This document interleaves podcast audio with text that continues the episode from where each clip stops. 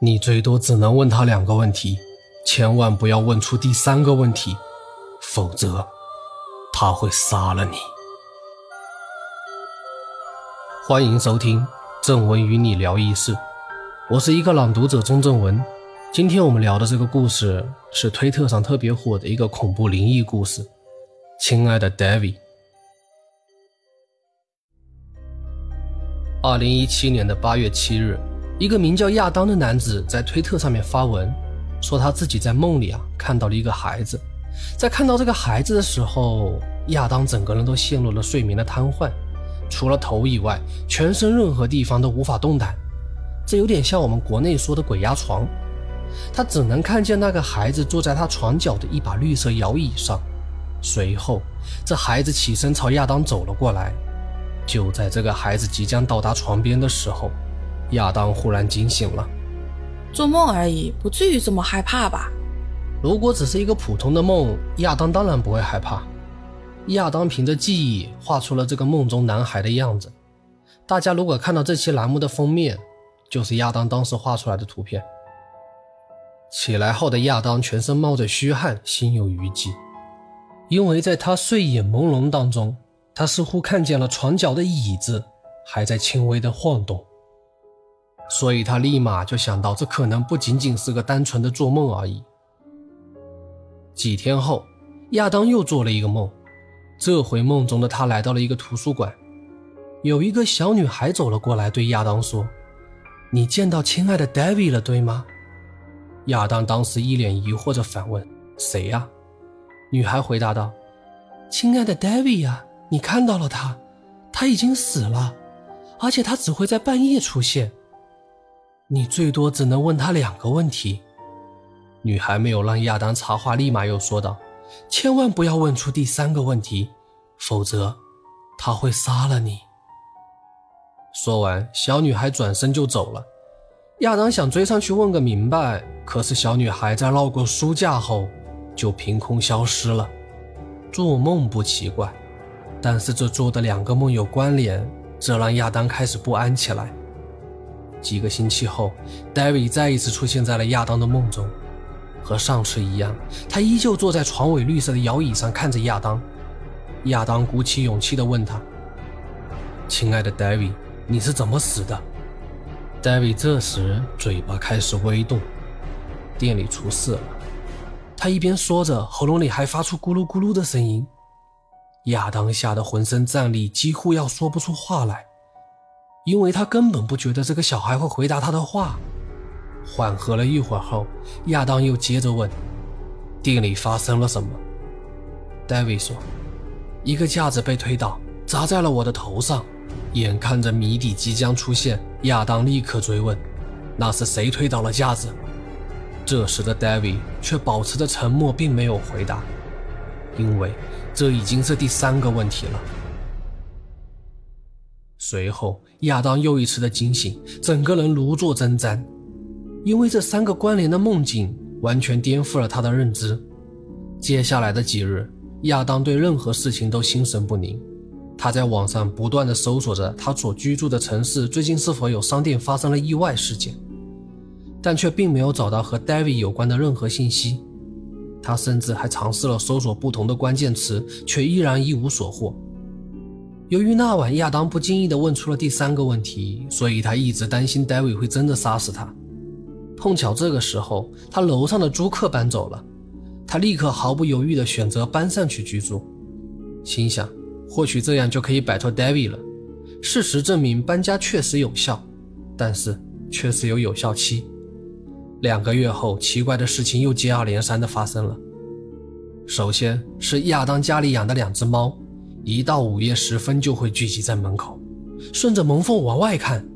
但是每当亚当开门并打开灯后，却发现外面什么也没有，而他的猫却在开门的一瞬间变得非常的不安，浑身的毛都炸开了。诶，我记得好像在民间的传说里，有些动物是可以看见人类所看不见的东西。对，是有这么一个说法。这个情况持续了整整六天后，他的猫再一次跑到了门前，亚当这次不敢开门了。他顺着猫眼往外看了一下，就是这么一看，把他吓了一跳。外面没有开灯，而他正好看见什么东西动了一下。随后，他赶紧拿出手机，对着猫眼往外拍，他想要把这些东西记录下来，传到网上。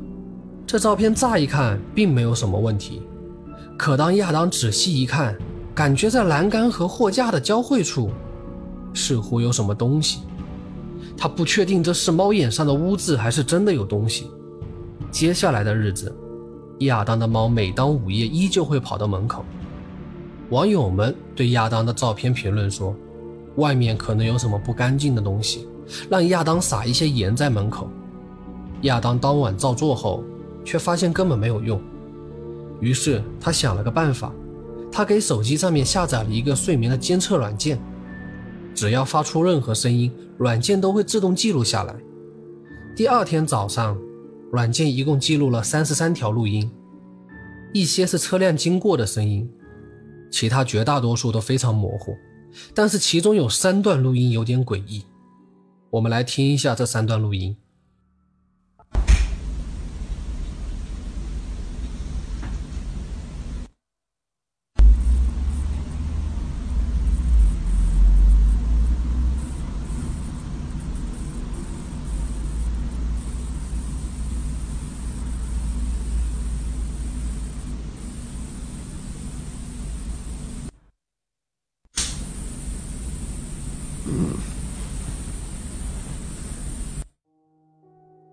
前两段录音，亚当不知道该如何解释，但是这第三段录音，亚当说有可能是他自己发出来的声音，或者房间里不止他一个人。巧合的是，这些录音都是在凌晨的两点到三点之间录下来的，每一段的录音里都是有一段奇怪的静电声音。为了搞清楚这个声音到底是哪里发出来的，亚当在周末买了一个拍立得相机。因为人们认为相机里啊能看到人眼所看不到的东西。一开始房间内的照片都很正常，可是亚当拍到走廊的时候，他发现显影后的照片居然是纯黑色的。随后亚当重新拆了一包新的相片纸，再次确认了相片纸在拍摄前都是白色的。亚当还以为是自己的手指挡住了镜头，于是他用手指故意遮住了镜头拍了一张。却发现照片并不是纯黑的，有些光斑在底片中呈现。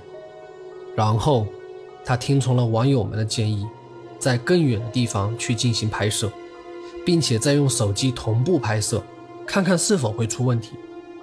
诡异的是，手机拍摄的走廊一切正常，而拍立得拍出来的照片，房间里是一切正常，但是门后的走廊依旧是一片漆黑。第二天。亚当又听了网友的建议，买来了鼠尾草。他在房间里烧了一圈，因为网友告诉他这样可以驱邪，结果效果是非常好。当晚，亚当又梦到了 David。在梦中，亚当看见自己的房间里全都是烟雾，但是却能很清楚地看到 David 就坐在那把绿色的摇椅上，什么也没有做，什么也没有说，依旧目不转睛地盯着亚当。亚当感觉这样恐怕是不祥之兆。几天之后，在一个下着暴雨的夜晚，他再一次的梦到了 David。这回梦中的 David 拉着亚当穿过了一个废弃的仓库。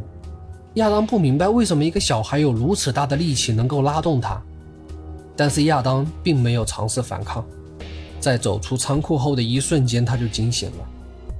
或许这个梦并没有前面几次那么吓人，亚当也并没有多想。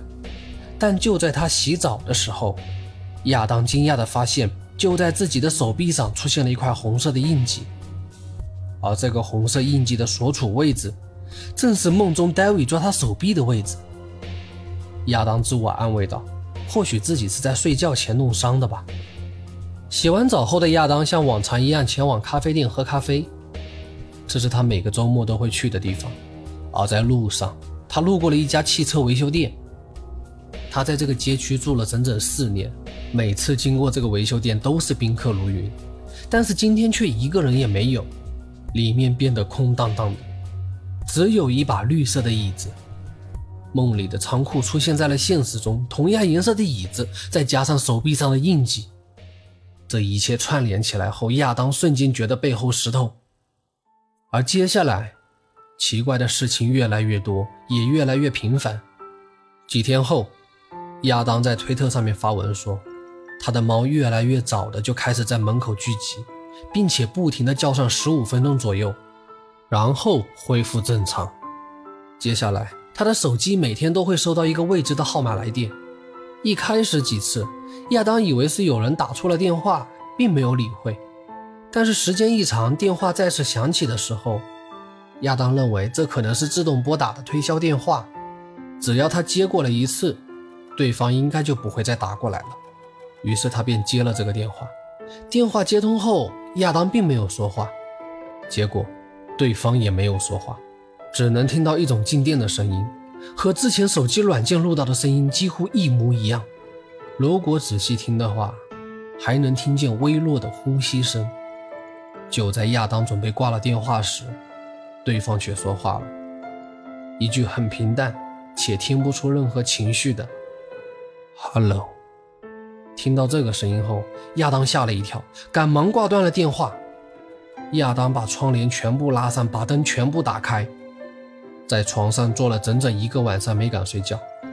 第三天，亚当把绿色的摇椅搬出了房间，并且订了一张一周后去日本的机票，决定旅游放松一下，再看看 David 会不会跟着自己。在出发前，亚当买了一个摄像头放在客厅里，准备二十四小时的监控，只要有物体移动，摄像头就会记录下来，手机也能同时收到提示。结果当晚。他的手机一直在响，因为他的猫在客厅里乱跑玩耍，这也没什么。结果到了晚上十一点的时候，手机又开始了提示。亚当以为又是猫触发了警报，但是当他打开视频后，却让他看到了瞠目结舌的一幕：客厅里他搬出去的那把绿色摇椅在前后的晃动着。半个小时后，手机再次提醒。挂在墙上的乌龟壳忽然自己掉落，随后隐约看见客厅的中央一个影子一样的东西飘了过去。由于亚当非常怕热，所以整个夏天他都没有开过窗户。客厅里并不会有风。第二天，亚当赶紧把椅子换了个位置摆放，结果当晚又出现了两段诡异的画面。第一段。画面中，他家里的两只猫在地上待得好好的，茶几上的一个绿色杯子忽然无端端的自己动了起来，就好像有人拿动了似的，往边上挪了一些。第二段视频中，亚当的猫忽然从沙发上站了起来，后腿着地，前爪在拼命地挥舞着，就像在驱赶着什么。挥舞了一会儿之后，猫的视角也跟随着什么移动似的。慢慢的转向了门口的走廊。连续出现的诡异画面让亚当觉得大白天也不敢待在家里。他决定出去散散步。中途，他依旧会经过那废弃的仓库。这次，就在亚当经过仓库时的一瞬间，他听见了仓库里传来了一个巨大的轰鸣。但过了几秒，声音便消失了。好奇心让亚当来到了一个窗户前。举起手机往里面拍了一张照片，照片里一张破旧的椅子和一堆像棉絮一样的东西，但是照片的右上角隐隐约约之间能看见一张人脸。难道 David 真的脱离梦境出现在现实中了吗？我相信无论是谁经历这样的事情，也无法保持镇定。不过好在亚当当天就要开始他的日本旅行，在日本旅行的这段时间内。亚当睡得特别好，David 从来没有出现过，他也没有做任何其他的梦。然而，就在离开日本的前一天，亚当看到了一个令他匪夷所思的雕像。雕像是一个圆柱体，上面雕刻了一个女性和无数的小孩。这个雕像他在网上搜不到任何有关信息，但是上面其中一个小孩的右侧头颅也是凹进去的，简直和 David 是一模一样。看着这诡异的雕像，亚当自我安慰，应该是自己太敏感了。第二天，亚当回到了家里，猫的状态很好，只是比以前更粘人了。但是回来后没几天，奇怪的事情又开始发生了。先是走廊里的两个灯泡忽然同时坏了，然后电视机后面的 LED 灯带也出现了问题。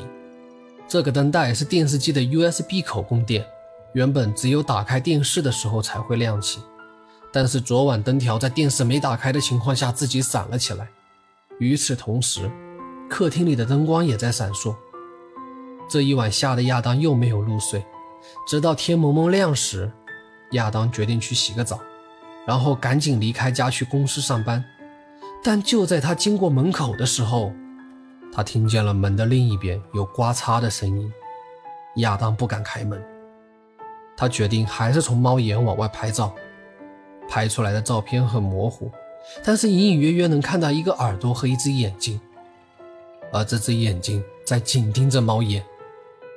亚当感觉 David 真的一点点在从梦境中来到现实。随后。他请了一个朋友来家里做了一场法事。之后的一个星期，家里并没有发生任何怪事。但是，就在一周后的一个早上，亚当又看到了诡异的一幕。之前说过，亚当每次出门都会经过那废弃的仓库，之前紧闭的大门今天全部打开了，里面什么都没有，除了一辆黑色的灵车。晚上下班后。亚当到客厅去拿啤酒，忽然看见家里的猫都盯着窗外看，他也跟着看了一眼，但是什么都没有看到。走到厨房后，由于厨房也有一扇窗户能看到外面，所以亚当再一次的往外看了一眼，而就这一看，把他吓了一跳，好像外面有一个小孩一直在盯着他。亚当立马蹲下来并关了灯。他随即拿出手机对着外面拍照，虽然很模糊，但是确实能看到一个小孩子在外面。之后的亚当，推特上面停更了四个月，直到四个月后的一个晚上，他再次更新了动态。他说自己又一次的梦到了 David，在梦里和第一次一样，亚当陷入了睡眠瘫痪。但是他尝试了一下，发现自己的手是可以轻微的扭动。于是，他在 David 朝他走来时，用手机拍下了很多照片。就当 David 即将靠近到自己的时候，亚当再一次惊醒。最恐怖的是，在几天之后，亚当忽然发现，在自己的手机的相册中多了很多照片，而这些照片正是那晚在梦里拍下的，并且。很清晰地拍到了 David 的样子。十一天后，亚当再次发文，说自己听见阁楼顶上有什么东西掉了下来，但是这根本不可能啊，因为他住的是顶楼。亚当想上去看看发生了什么，但是奈何没有梯子。目前唯一的办法就是通过走廊上方的天窗进行查看。就当亚当在观察天窗的门时，忽然发现了一个问题。天窗的位置和楼顶大概还有一米多，而在这一米多的空间里，难道是一个小隔层？而这个隔层里是否有什么东西藏在里面？在又一次的听到了响声后，亚当赶忙去找了一根长杆，准备顶开天窗看看里面的构造。而令人毛骨悚然的事情再一次的发生了。当亚当去顶天窗的时候，忽然掉下来一个小男孩的皮鞋。之后，亚当实在没有办法了，把摄像头装在了卧室里。结果晚上睡觉后，真的再一次拍到了 David。虽然 David 并没有伤害他，但是亚当已经被他吓得快要发疯了。他连夜坐火车逃离了这座城市。之后，有一个好莱坞的制片人看到了他发的帖子，并且找到了亚当。他想用亚当这个故事来拍电影。那这样说，有没有可能是这个电影制作人故意埋下的伏笔呢？也不是没有这个可能哈。